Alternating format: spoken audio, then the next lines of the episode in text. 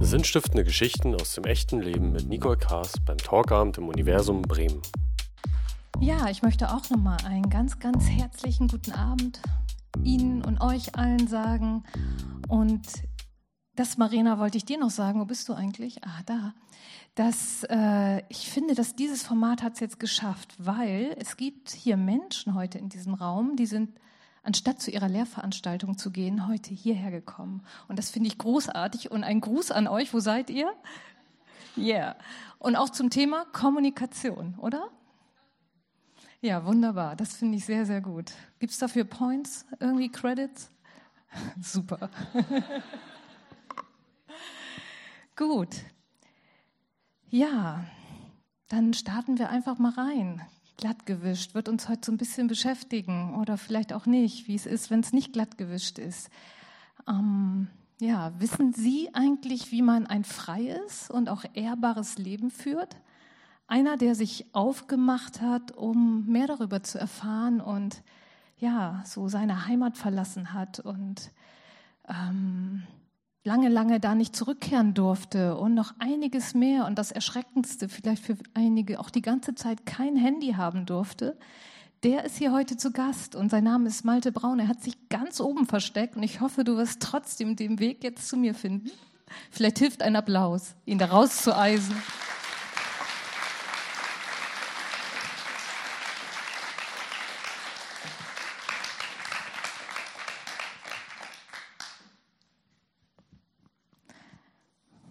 Hi Malte. Ja, hallo. War das irgendwie Strategie oder? Äh, ja, weiß ich auch nicht. Also das hat sich gerade so ergeben, da oben an der Platz, ne? ja, genau. Ich habe eben schon kurz erzählt. Du hast mit 21 Jahren den Entschluss gefasst, ja, vielleicht nicht ähm, das zu machen, was man so macht nach einer abgeschlossenen Ausbildung. Zimmermann hast du gelernt. Äh, sondern dich auf eine Wanderschaft einzulassen. Wie kamst du denn damals überhaupt auf diese Idee? Naja, gut, ja, wie kommt man auf die Idee? Ne? Ähm, man hat die Ausbildung gemacht, als Zimmerer irgendwie, so irgendwas muss man ja lernen. War das so? Bitte? War das mehr so ein Not, Notprogramm? Oh, ja, das hat sich halt so ergeben, sagen wir mal so. Ne? Und ähm, ist ja auch ein schöner Beruf, also ja. Das glauben wir jetzt gerade nicht mehr so richtig, aber vielleicht werden wir noch wieder überzeugt. Ja, ich versuche das mal. Naja, und auf jeden Fall, ähm, ja, dann war man Geselle, ja, und dann war die Frage, ja, was kommt dann? Ne? Was, willst, willst du einen Meister machen, willst du dich selbstständig machen, willst du irgendwie studieren gehen, irgendwas? Kam irgendwie alles nicht so richtig in Frage und ich wusste selber nicht, wohin und wieso. Und naja, und dann irgendwie hat, irgendjemand hat mir erzählt, ja, es, man kann auch auf Wanderschaft gehen, ne? so ein bisschen die große weite Welt kennenlernen, mal rauskommen von zu Hause und ähm, naja, dann habe ich mich darüber ein bisschen informiert so kam es eine zum anderen und nach einem ja, anständigen Treffen mit einem paar anderen Wandergesellen, ja, war so ein Monat später dann auch so einer bei uns wieder und dann noch ein paar mehr und ja, die haben mich dann irgendwie mitgenommen und dann war man erstmal weg von zu Hause. Ne? Dazwischen lag, glaube ich, noch so ein bisschen äh, was, soweit ich mich erinnere, was du mir erzählt hast, weil man sucht sich dann ja auch schon sozusagen eine äh, Zunft oder ich weiß nicht, wie heißt es, eine eine Kluft, meinst du? Nein, ich meine äh, die Gemeinschaft, in der du sozusagen dich jetzt zugehörig fühlst, lebenslang aus. Und für welche hast du dich da entschieden? Ja, richtig, genau. Also ähm, es gibt die Möglichkeit, dass man sich einer Gesellenvereinigung anschließt. Genau, ne? Und ähm, da gibt es sieben verschiedene. Und ja, die eine davon war, war die Rolandsbrüder. Kommt sogar hier aus, der, aus Bremen so ein bisschen. Also es ist damals aus sechs Bremer Maurern entstanden vor 125 Jahren und die als Sinnbild auch den Bremer Roland genommen haben, der hierfür auch für Freiheit und Gleichberechtigung steht in der Hansestadt. Und ich dachte, das passte ganz gut und äh, ja, die Leute da in der Gesellenvereinigung haben mir auch ganz gut gefallen so und das, so kam das erstmal mit der Gesellenvereinigung, ja. Und was, was sind das denn für Voraussetzungen, um da überhaupt mitspielen zu dürfen? Das, ich glaube, die nehmen ja auch nicht jeden, oder? Ja, richtig. Also man muss auf jeden Fall ein Handwerk gelernt haben, ähm, am besten Bauhandwerk. Ähm, es gibt aber auch verschiedene andere, zum Beispiel Schmiede oder ähm, ja, Goldschmiede sogar, Silberschmiede, Lebensmittelgewerke auch. Ähm, naja, muss auf jeden Fall aber auch unter 30 sein, ähm, schuldenfrei, nicht vorbestraft. Keine ja, Kinder? Keine Kinder. Richtig. Ähm, ja, ähm, naja, und am besten auch nicht unbedingt verheiratet. Ne? Das ist natürlich auch, also also eigentlich so ein ganz freier Mann. ja, am besten sind Oder eine Frau geht ja auch, ne? Richtig, genau. Frauen gehen auch auf Wanderschaft, genau. Und ähm, die müssen natürlich dieselben Voraussetzungen mitbringen. Ähm, ja, also ich sag mal so, ein junger Geselle, junge Gesellin, so, die so noch nichts richtig im Leben dann sich vorgenommen hat, dann die ist ja schon ganz aufgehoben, ne?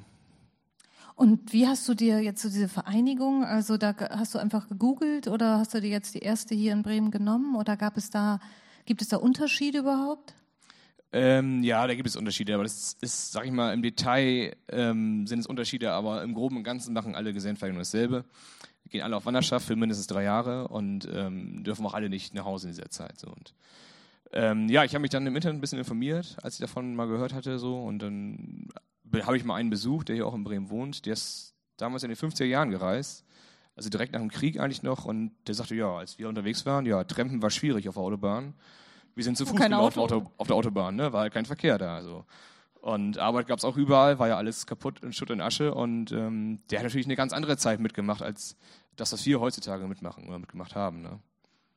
Ja, und durch den kamen dann andere Kontakte zustande und dann, ja, wie gesagt, das Treffen und Das ist ja sozusagen ein wirklich großes Ritual eigentlich, was auch gewissen Bedingungen unterliegt, aber was auch irgendwie gerade jetzt, wo du losgegangen bist, wurdest du ja auch von jemandem eingeführt in diese ganze Art und Weise, auf Wanderschaft zu sein.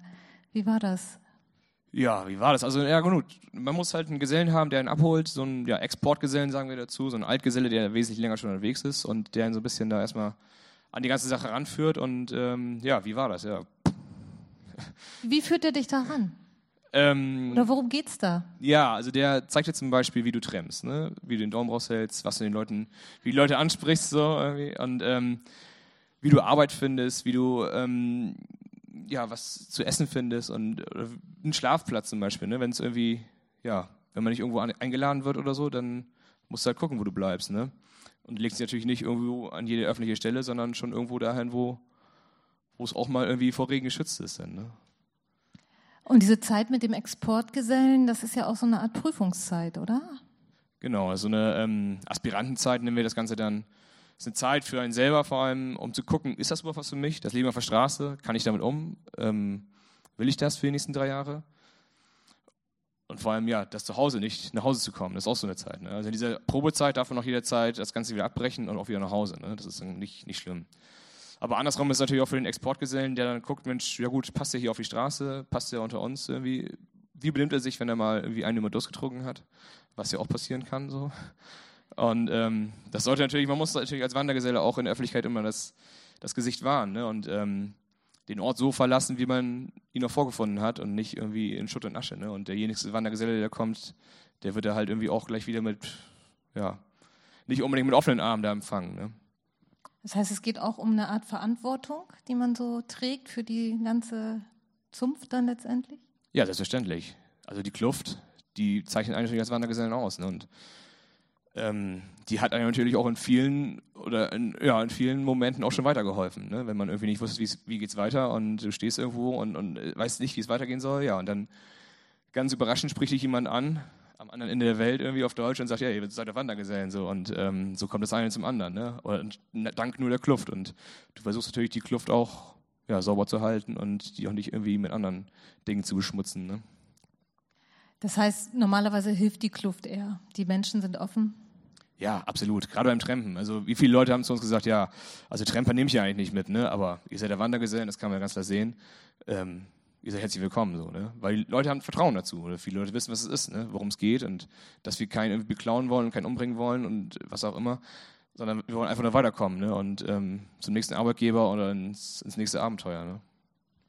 Was ist denn so der tiefere Sinn an dieser Wanderschaft? Der tiefere Sinn, ja. Was gibt's zu lernen?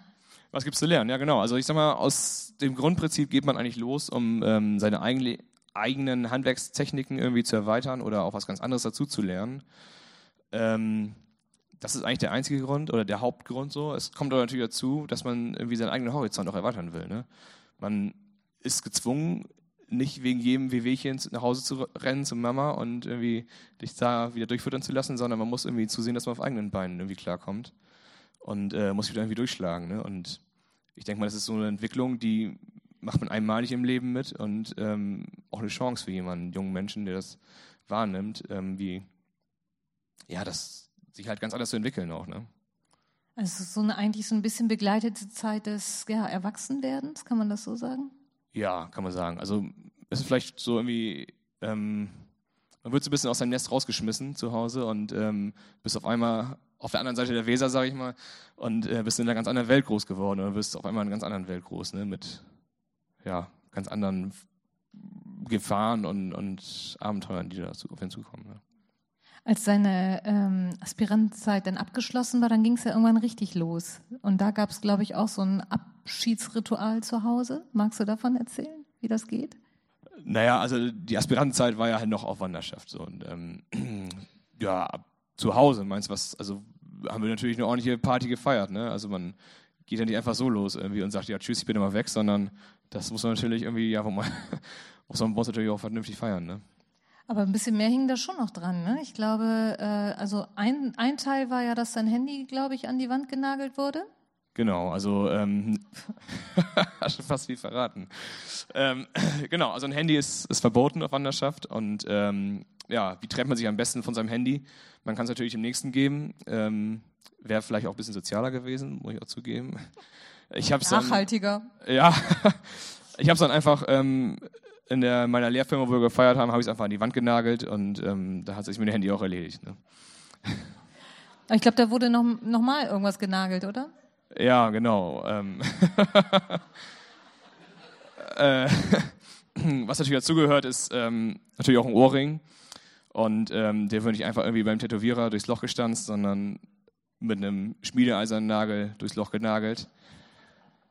Ähm, Sieht ein bisschen brutal aus, ist es auch, tut auch Schweine weh.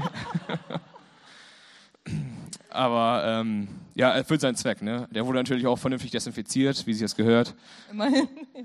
Man selber wurde auch desinfiziert, also von daher war alles im hygienischen guten Bereich, sag ich mal. Und dann ging es übers Ortsschild auch, oder? Ja, und dann haben wir uns am nächsten Tag nochmal am Sonntag dann an meinem Ortsschild getroffen, da im Dorf, wo ich groß geworden bin kam das ganze Dorf zusammen, was mich selber auch ein bisschen überrascht hat. Also waren doch allerhand Leute, die einen verabschiedet haben dann und war man natürlich auch vom Gefühl ein bisschen überwältigt so. Ne? Und ähm, ja, als man dann zum Schluss seinen Eltern noch in die Arme gefallen ist, dann ja, kullerten einem schon so ein bisschen die Tränen, sag ich mal. Und man ist ja, also man ist ja erstmal weg dann, ne? Und weiß ja nicht, wo es hingeht irgendwie. Und ja, wo geht die Reise hin? Keine Ahnung, ne? Weiß es nicht. Und ja, erstmal weg und naja, übers Ortsschild und man lässt sich das heißt, halt. Du musstest übers Ortsschild eigentlich von deiner Familie, dein, deiner Heimat quasi in diese andere Welt. Ja, genau. Das war eigentlich der Moment so des. Ja, du lässt sie halt von, dein, von deiner Heimat so ein bisschen hochhelfen übers Ortsschild und ähm, sitzt auf dem Ortsschild, Heimat nochmal und lässt sich dann auf der anderen Seite in die Arme der Wandergesellen fallen, die dich abholen und dann dich auffangen und auch symbolisch damit meinen, so ab sofort sind wir deine Familie. Ne? Das hinterm Ortsschild ist deine erstmal jetzt Familie weg, so sag ich mal, und ähm, ab sofort sind wir deine Freunde und deine Familie, ne? Also die dich halt auffangen. Auf einmal nur noch Jungs in der Familie, ne? Ja, einen ganzen Haufen Jungs auf einmal. ja, aber ähm, halt symbolisch gemeint, einfach letztendlich, ne? Und haben mir natürlich auch dann in schwierigen Momenten geholfen. Wo ging denn die erste Reise hin? Ähm, das war ein Kurztrip erstmal in den Norden, ähm, da war auch irgendwas zu feiern. das gehört natürlich auch dazu, ganz klar. Und ähm, dann ging es aber ziemlich schnurstracks in die Schweiz, ähm, weil ich wollte mal richtige Berge sehen und irgendwie der Weiherberg in Wobswede war mir nicht hoch genug. naja, und dann im Berner Oberland angekommen, hatten wir auch die richtigen Berge gesehen. Und ähm, ja, da haben wir auch die erste Arbeit gefunden dann und so kam es eine zum anderen. Ne? Ich glaube, nach zwei, drei Monaten hattest du ja so eine erste Krise, ne? ja, das Was stimmt schon. Ja. Also ähm, dann hatte ich mich mit, meine, mit meinen Eltern nochmal wieder getroffen in Hamburg, so nach den ersten drei Monaten und ja, das war dann natürlich schon, man ist ein bisschen überwältigt, so die wir zu sehen und dann hat man viel zu erzählen von beiden Seiten und ähm, ja, wenn dann der Tag rum ist und die Eltern stehen im Zug und winken einen nochmal zurück und man muss dann am Bahnsteig stehen bleiben in Hamburg, ja, dann ist es doch so ein bisschen schwierig wieder. Fährt man wieder in so ein kleines Loch auf einmal, ne? Weil man weiß ganz genau, so die fallen jetzt in deine Heimat, die wissen, du weißt ganz genau, wo die hinfahren, was da zu Hause los ist so und, ähm, und lassen dich da zurück irgendwie, ne? so, so ausgesetzt ein bisschen. Ja.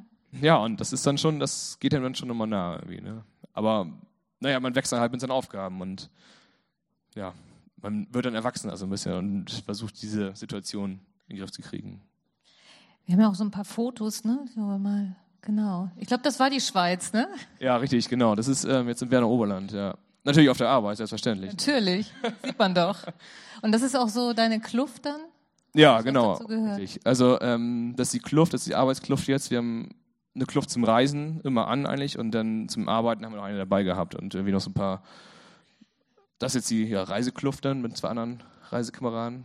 Genau, das ist jetzt weder Weiherberg noch äh, Schweiz, oder? Ja, selbst Europa nicht mehr geworden, ist äh, Asien dann geworden auf einmal. Und äh, ja, Vietnam ist das. Ja. Wie, wie, was, was macht man denn da so in Vietnam als Zimmermann? Ja, gute Frage. ähm, naja, ich sag mal so, die Wanderschaft besteht ja nicht nur daraus, ähm, irgendwie von einer Arbeitsstelle zur anderen zu reisen, sondern auch mal zu reisen ne? und auch mal so ein bisschen was anderes zu sehen vor diesem Planeten. Und äh, es gibt ja nicht nur Arbeit im Leben, sagen wir mal so. Und ja, wir wollten eigentlich nach Vietnam, um da irgendwie auch Arbeit zu finden, aber vor Ort hat sich die Lage ein bisschen anders gestaltet und die sprachliche Barriere hat uns dann doch irgendwie dazu verleitet, irgendwie doch mehr das Land zu bereisen als zu, bea zu bearbeiten. Und ähm, ja, so Das sind wir ein heißt, bisschen auf rumgekommen. Deutsch war kein Job zu finden, oder wie? So kann man das wohl sagen, ja. Und ihr habt aber das Land gut kennengelernt. Wie wart Genau. ihr unterwegs? Ja, also da war zum Beispiel die Situation, wo wir an der Straße standen und ich wusste, wie es weitergehen soll und ähm, uns dann ein Deutscher ansprach aufgrund der Kluft, ähm, was wir hier wollen und was wir hier machen, was wir, wir sagen, ja, Vietnam sehen, ja, am besten mit dem Moped, sagt er, ne, wie jeder andere auch. Und dann haben wir über ihn halt irgendwie Mopeds bekriegt und wir sind einmal Vietnam hoch und nochmal runter. So. Und also 6000 Kilometer auf so einem alten Moped war schon ganz schön abenteuerreich, aber hat sich gelohnt, ja. Wow. Was haben wir denn da noch? Genau, wo war das? Ja, das ist tatsächlich eine der Sandwüsten in Vietnam. Ähm, ja, da haben wir versucht zu trampen. Hat auch funktioniert bis dahin in so eine ja, Sandwüste, aber wurden letztendlich wieder daraus gesetzt, wo wir gestartet sind. Und ähm, die sprachliche Barriere, wie gesagt, ne, das ist so eine Sache da.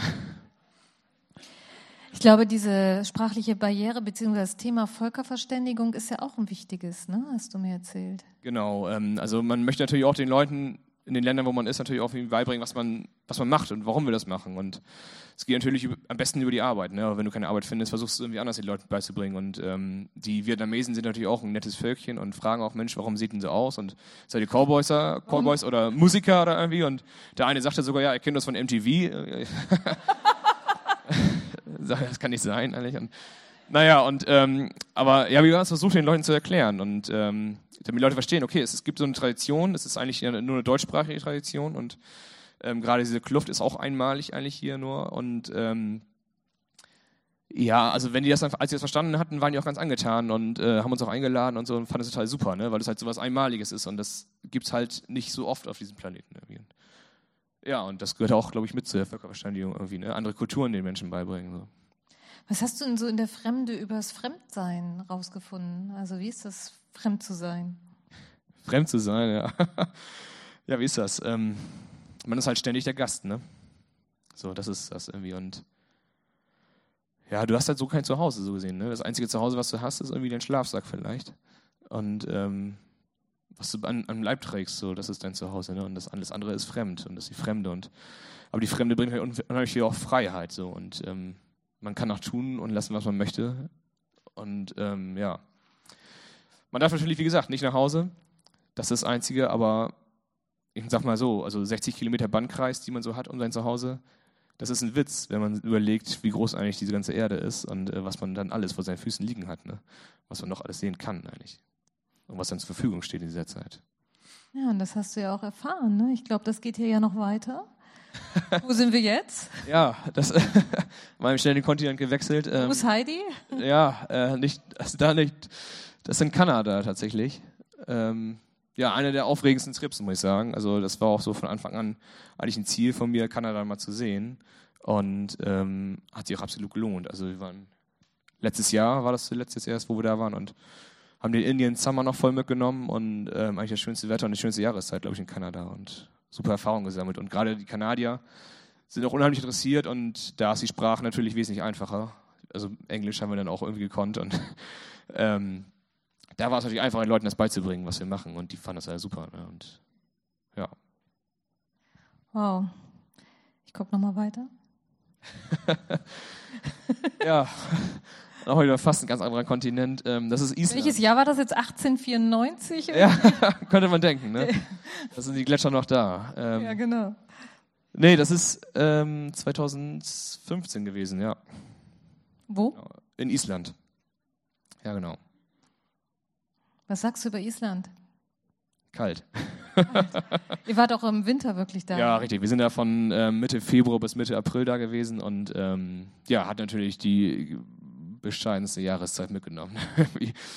ähm, ja, jeden Tag hat es irgendwie geregnet oder geschneit und immer, immer Wind. Also es war immer Wind und ähm, die Arbeit, also wir haben auch Arbeiter gefunden tatsächlich dann auch und zum Glück drin und nicht draußen, weil wir haben einen Tag draußen gearbeitet und ist das Material um die Ohren geflogen und eigentlich ähm, Zustände, die, ja, wo wir hier in Deutschland eigentlich einpacken würden. Ne? Und so Thermokluft gibt es ja auch nicht, oder? Nee, ist auch nicht erlaubt. Ne? Also wow. muss natürlich die Kluft musst du jeden Tag tragen und immer offen sichtbar und ähm, ja, da kannst du halt nur einen dicken Pullover unter die Staude ziehen oder unter die Weste vielleicht noch. Ne? Das sieht frostig aus. Ja.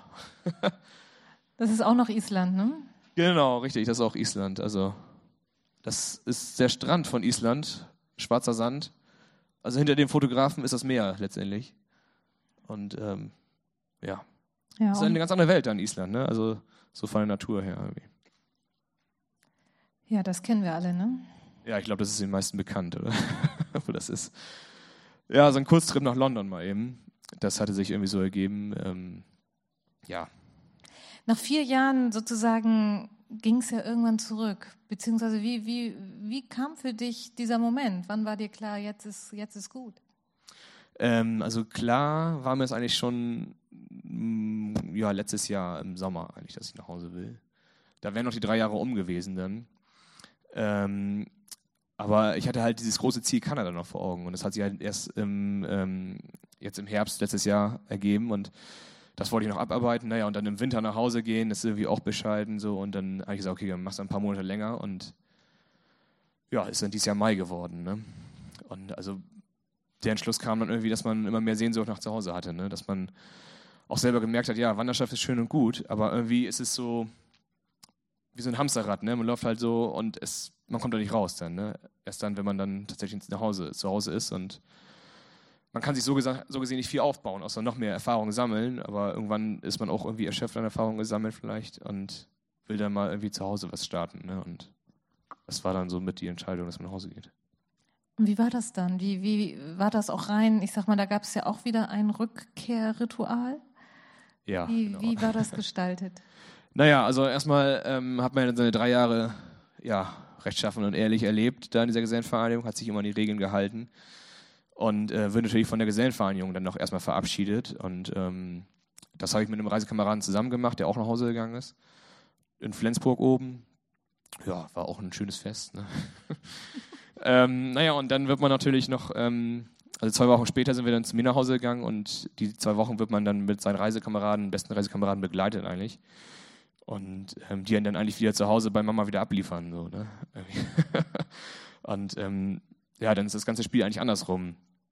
Man wird von seinen Wandergesellen, also sag mal, aufs Ortsschild rauf begleitet. Ne? Die bauen dann so eine, aus ihren Wanderstöckern so eine Leiter und wo man stolz emporgehen kann und dann setzt man sich da aufs Ortsschild und genau. setzt sich dann da aufs Ortsschild und ähm, lässt sich dann da in die Arme von von seiner Familie, von seinen Freunden wieder fallen, ne? die ihn da irgendwie auch aufgefangen haben. Dann auch, ja. Das ist ja irgendwie schön, man hängt nur so einen ganz kleinen Moment allein in der Luft. Ne? ja, richtig. Aber dieser Moment ist schon irgendwie ja, sehr bewegend und sehr entscheidend auch. Ne?